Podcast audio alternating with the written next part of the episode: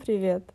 Это, надеюсь, изданный пилотный выпуск нашего нового маленького шоу «Розового шума». Это серия подкастов о разных интересующих нас вещах. И с вами я, Виктория Александровна, или Минуха 105, и... И я, Данила Дмитриевич, или журмаринист. Конкретно сегодня мы поговорим о интересующей нас проблеме. Это проблемы родителей, детей, в принципе, воспитание в семье. Какое оно бывает разное. Как принять то, что твои близкие люди могут относиться к своей семье абсолютно иначе. Правильно это или нет?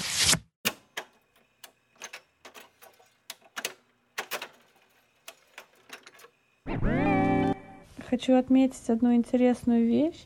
Этот подкаст записывается под большим пледом, лежа на кровати, чтобы звук не отражался от стен и был более четким.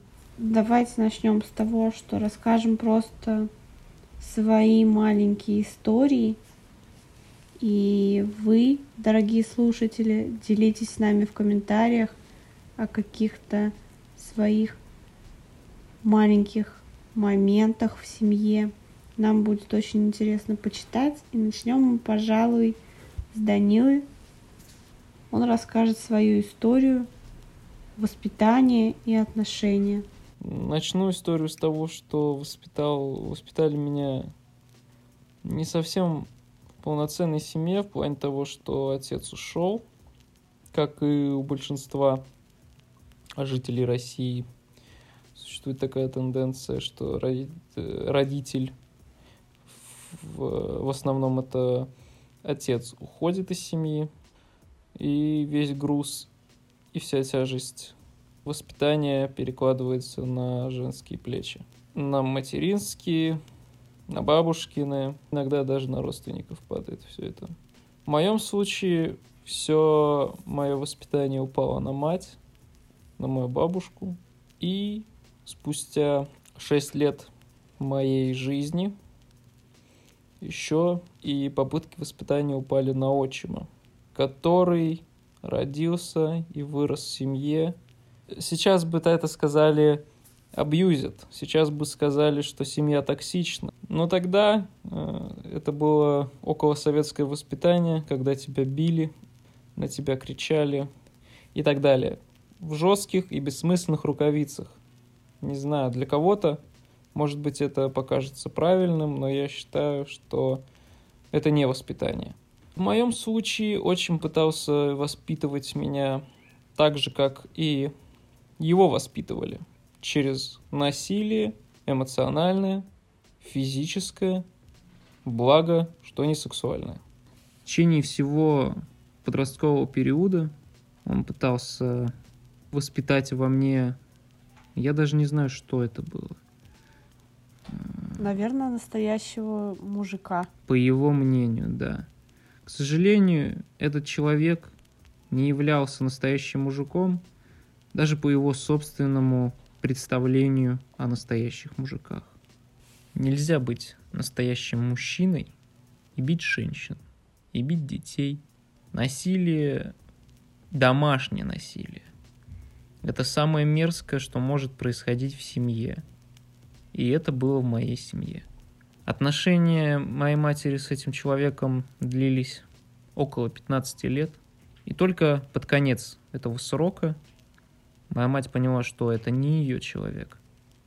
И что пора переставать терпеть все, что с ней было.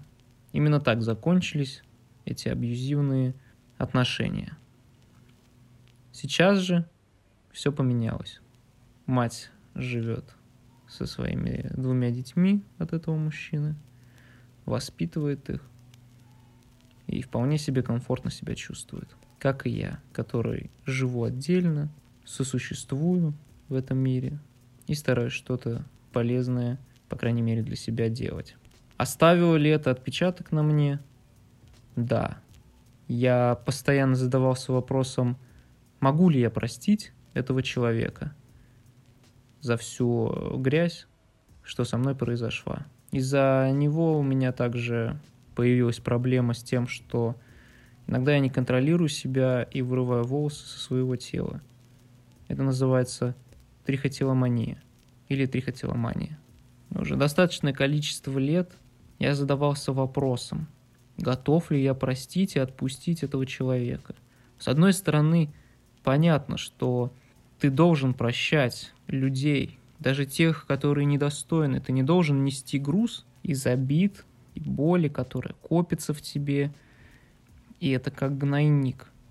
И ты понимаешь, что в идеале ты должен его вскрыть и вытащить из себя всю эту дрянь. И тогда ты сможешь перестать ловить триггер на каких-то ситуациях, перестать ловить себя на мыслях, что тебе что-то очень противно, и, в принципе, вспоминать этот период жизни. Но, с другой стороны, для меня, человека, который не видел к тому времени, как мать развелась, нормальных отношений в семье, когда есть полноценная семья, где тебя уважают, где тебя любят и тебя ценят. Сложно было в принципе, проанализировать всю ситуацию в своей семье, и, и, и как бы понятно, что это неправильно, что происходит у тебя, но ты и не знаешь, что есть правильно. И что для тебя сейчас на данный момент есть правильная семья?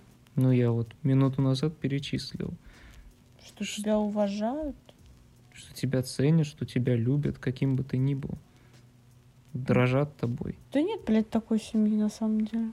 Это что-то, знаешь, из серии мистического. Ну, к этому надо стремиться, я считаю. Стремиться я не спорю. Понятное дело, что такой процент семей, там, может быть, 10. Я сейчас пальцем в небо тычу, но, к примеру. Так вот, я не договорил. И я, с другой стороны, вот, со стороны прощения это понятно, но во мне все-таки сидит этот гнойник, существует, и я его давлю, а оно все равно до конца не выходит, и я все равно, когда мои мысли уходят в эту степь, э, начинаю невольно переживать, начинаю невольно злиться, потому что были не только словесные, но и физические перепалки. И в моем случае я не оправдываю свою злость и ненависть. Я понимаю, что это неправильно, но это и есть. И я еще не решил, смирился я с этим – Оставлю я эту злость, как она есть во мне, или же я буду ее перерабатывать во что-то иное. И грязь, скажем так, которая накапливается во мне, высвобождалась бы какими-то иными способами. Моя история семьи такова, что все мое детство и все мое отрочество было проведено в зажуханности, в забитости, в одиночестве в основном – и я не один такой в этом. Нельзя сказать, что это абсолютно ненормально. Да, это нехорошо, но это есть у многих.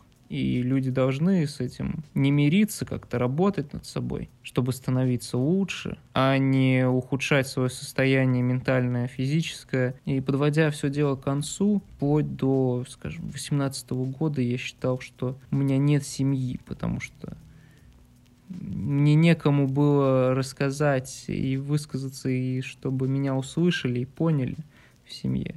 Но у меня есть мать, которая меня любит и которую люблю я.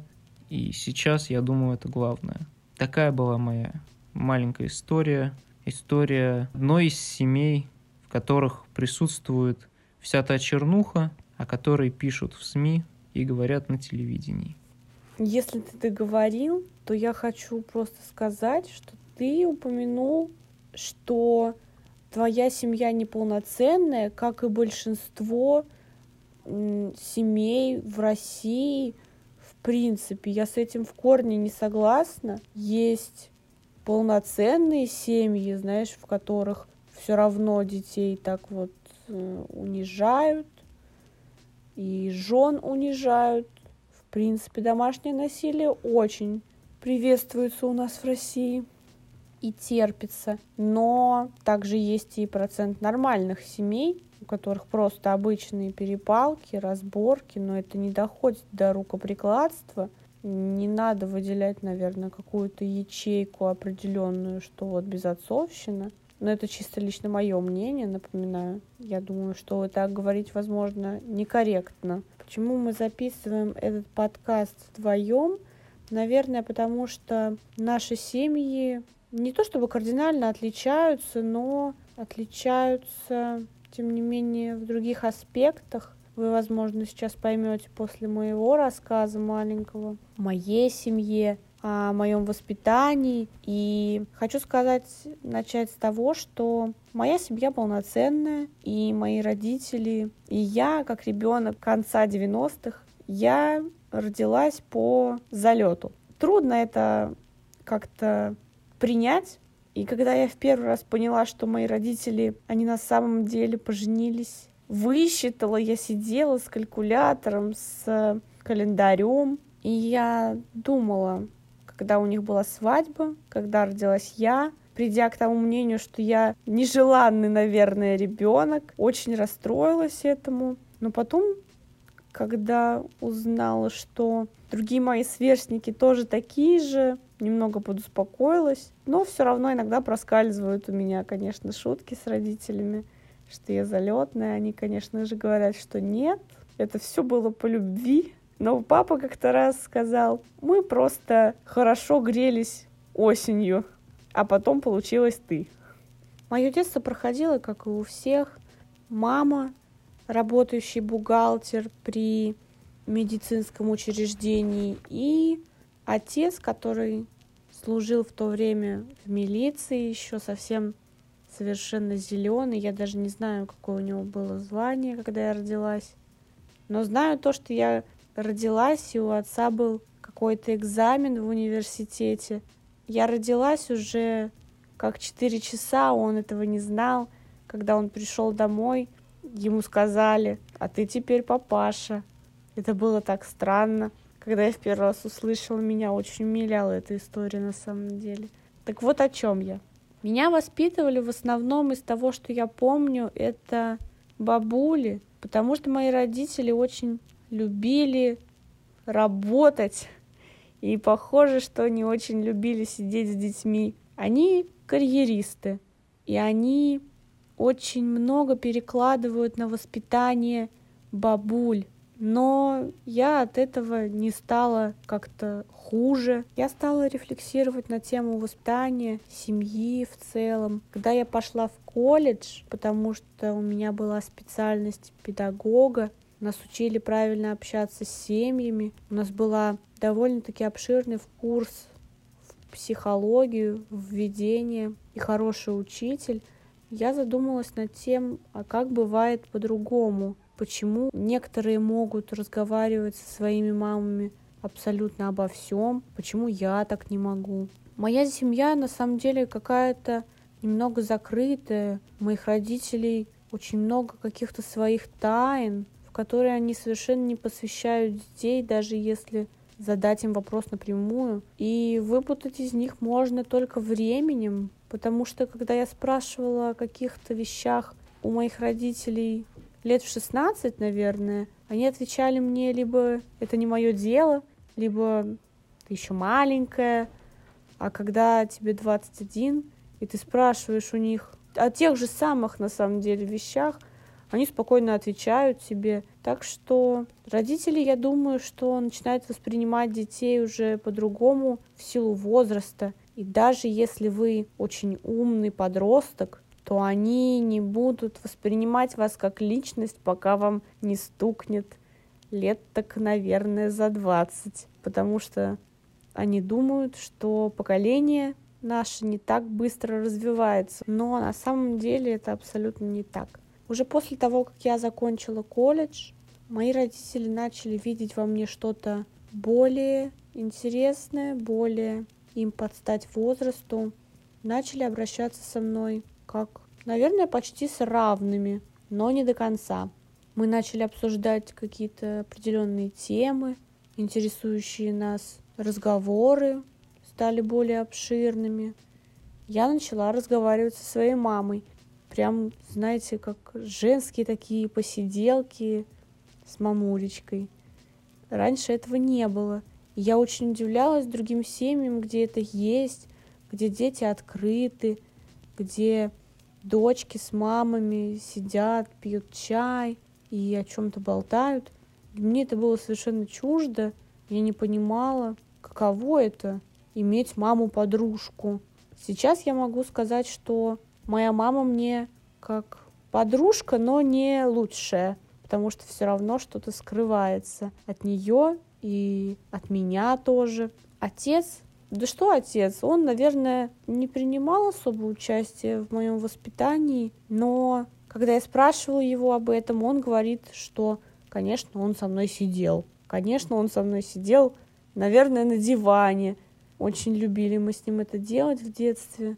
Смотреть телевизор, сидеть в трусах на диване. Знаете, такие нулевые. И ковер на стене. Наверное, это все, что я помню от того, что связано с отцом и моим детством. Хотя нет. Помню, как он вывернул мне руку, когда мы с ним играли. Для меня это отложилось в памяти, как будто бы мне руку он оторвал, и врачи пришили, а швы мои настолько хорошо затянулись, что этого просто не видно. И я долгое время думала, что это так. Вот такое вот наше детское впечатление играет с нами такие злые шутки.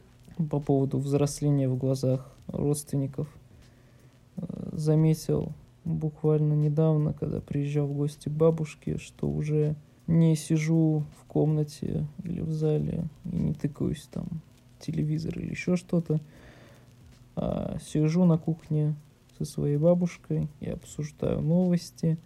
Она мне что-то рассказывает о политике, я ей что-то рассказываю о том, что происходит в нашем городе, что пишут в СМИ, и, наверное, для нее это уже есть показатель какой-то, возможно, зрелости.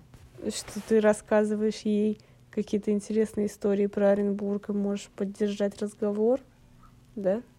Да, потому что смотрю иногда новости.